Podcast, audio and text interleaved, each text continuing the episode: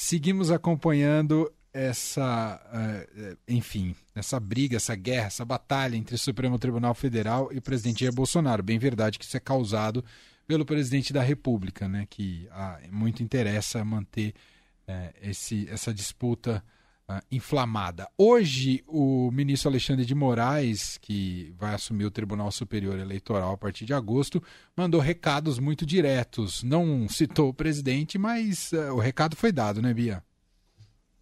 Foi, exatamente. É um dia é, em que vários recados estão sendo dados aí. Aliás, foi uma semana é, de muita tensão ali em Brasília, é, entre Supremo, Congresso, com, com, enfim, declarações de todos os lados, Planalto também, né? Presidente Bolsonaro é, acirrou esse discurso aí de defesa do Daniel Silveira, enfrentamento com, é, com o Supremo nessa semana.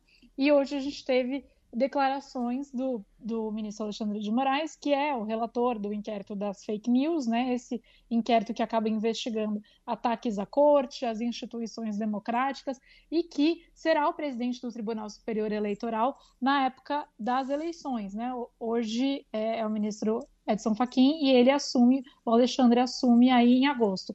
É, eu, eu tive no evento do Alexandre de manhã aqui em São Paulo, agora à tarde Estive em um outro evento no qual estava o ministro Lewandowski, que tem um tom um pouco diferente, o que mostra que também nem no Supremo tudo é consenso. É consenso ali no Supremo que é preciso defender a corte quando há esses ataques, é, mas alguns ministros têm é, sido mais vocais com relação a isso, e o Alexandre de Moraes é um deles, né? Então, é, hoje ele é, disse, por exemplo, que os ataques né, ao, ao STF fazem parte de uma engrenagem aí muito bem estruturada, de uma estrutura pensada e com finalidade, e essa finalidade é de exercer o poder sem controles. Ele não fala o nome do presidente Bolsonaro, mas fica muito claro que ele está falando do grupo político do presidente, né, que é esse grupo que vem incitando esses ataques. É, e agora, em um outro evento à tarde, ele ainda falou que os eleitos vão tomar posse, não importa quem, né? Ou seja, um recado é, para o presidente Bolsonaro que vem tentando é, deslegitimar esse processo eleitoral também, as urnas eletrônicas, que os brasileiros conhecem tão bem e sempre tiveram um grau de confiança alto, mas um grau de confiança que tem diminuído é, da eleição de 2018 para essa eleição, segundo algumas pesquisas. É, inclusive, um dos pesquisadores com quem eu conversei, entrevistei para o Estadão recentemente, aponta isso como um fator inédito na eleição brasileira, essa diminuição da confiança nas urnas. É, enfim, então é mais tensão aí nesse cenário, mas o que a gente tem são ministros do Supremo se levantando aí é, e falando publicamente sobre esse assunto.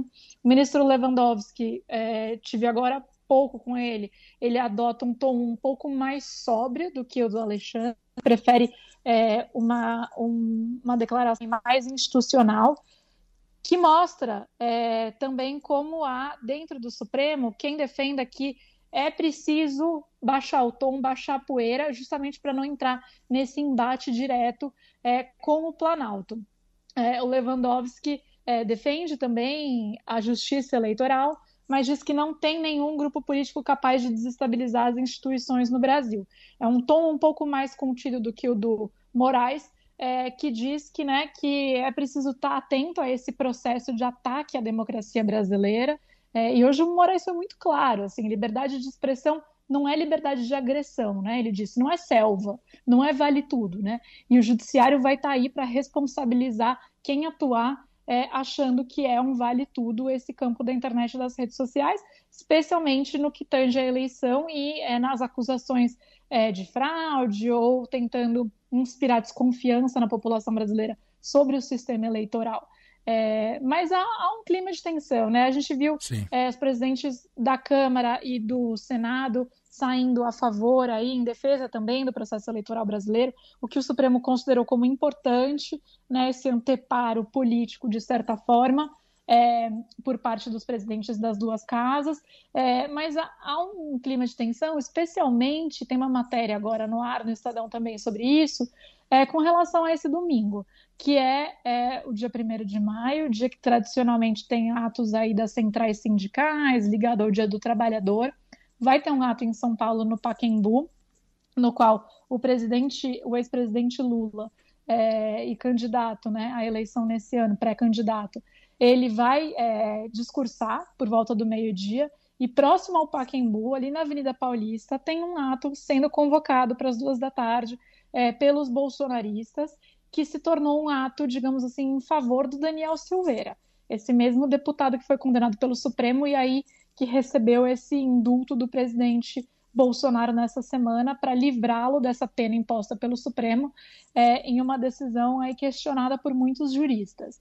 É, então, há é, receio com relação à tensão, a confronto entre os grupos e, especialmente, receio por parte das forças políticas em Brasília é, de como será a participação do presidente Bolsonaro, porque é, em setembro, também na Avenida Paulista, foi ali que o presidente é, radicalizou o seu discurso né, com relação à realização de eleições, etc. É, então, assim, há muita cautela, é, vai ser um dia observado é, de perto aí é, pelas autoridades, certamente. Ainda não sabemos se o próprio Bolsonaro participará desse ato no domingo ou não. É, também é algo a se observar, né? E o que alguns advogados, inclusive com quem é, tenho conversado, chamam a atenção é para o fato de que o, o, Bolsonaro, no indulto, né, ele quis entrar um pouco no mérito da discussão do Supremo. É, e se ele não tivesse entrado, seria muito é, mais difícil questionar, inclusive juridicamente, esse indulto, né, porque ele tem essa competência aí é, como presidente para oferecer um indulto. Mas ao entrar no mérito, é como se ele estivesse querendo rejulgar é, a decisão do Supremo, uma coisa que né, não pode acontecer, é, e ele recebeu orientação, né, certamente, sobre isso. Então, de fato, o que ele quis ali, mais do que oferecer esse indulto, foi entrar no mérito da discussão feita no Supremo é, e entrar em choque com, com o Supremo, sim. A ver se ele vai continuar nessa linha ou se essa reação que a gente tem visto de é, Câmara, Senado, especialmente do Supremo Tribunal Federal, é, se isso vai é, convencê-lo aí a não radicalizar neste domingo. Vou ler só o primeiro parágrafo aqui do editorial do Estadão de hoje. Recomendo a todo mundo para ler lá no estadão.com.br. Trata do tema e acho que é uma abordagem que faz muito sentido. Depois é, vale a pena ler o texto inteiro, mas o primeiro parágrafo diz o seguinte: Um deputado desqualificado e insignificante se tornou o centro das atenções do país e peão de uma constrangedora rusga entre os poderes da República, que resvalou até para as Forças Armadas. É como se nada mais urgente demandasse a atenção dos chefes do Executivo, do Legislativo e do Judiciário do que o destino da triste figura de Daniel Silveira e suas implicações jurídicas e políticas. Tá bem legal esse editorial, vale a leitura. Para a gente fechar, o Bia, terceira via, agora o, o, o Bivar está implodindo de vez a terceira via. Vai sobrar quem para essa terceira via, ô Bia? Pois é, um, um, ano depois, mais ou menos, né, daquele manifesto pela democracia que prometia é, reunir aí diversas lideranças e nomes em torno de uma união é, que rompesse essa polarização entre presidente, ex-presidente Lula e presidente Bolsonaro na disputa desse ano. Essa é, terceira via unificada, né, entre vários partidos, parece cada vez mais distante.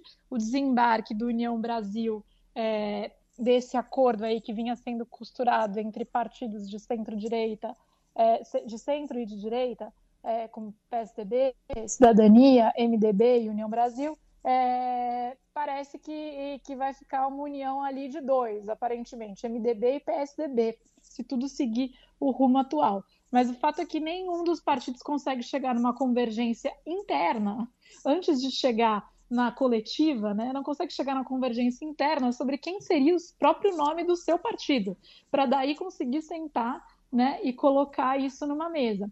Mas o fato é que União Brasil já deixou claro que não vai é, compor, é o dono do maior quinhão aí de recursos nessa eleição.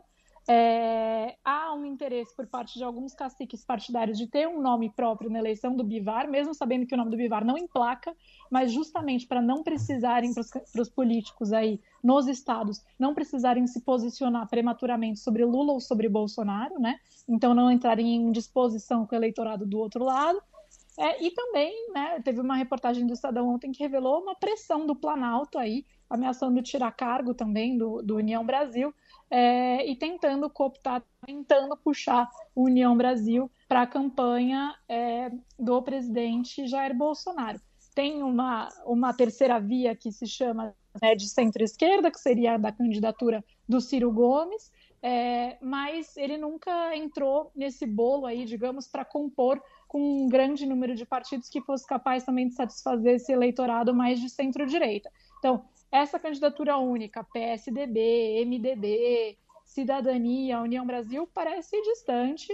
É, tudo indica que caminha para uma chapa MDB-PSDB, com o PSDB provavelmente na vice, e Dória, que queria é, ser o candidato, cada vez mais isolado dentro do seu próprio partido, a ver o que vem pela frente, é, mas os sinais não são aí é, tão animadores.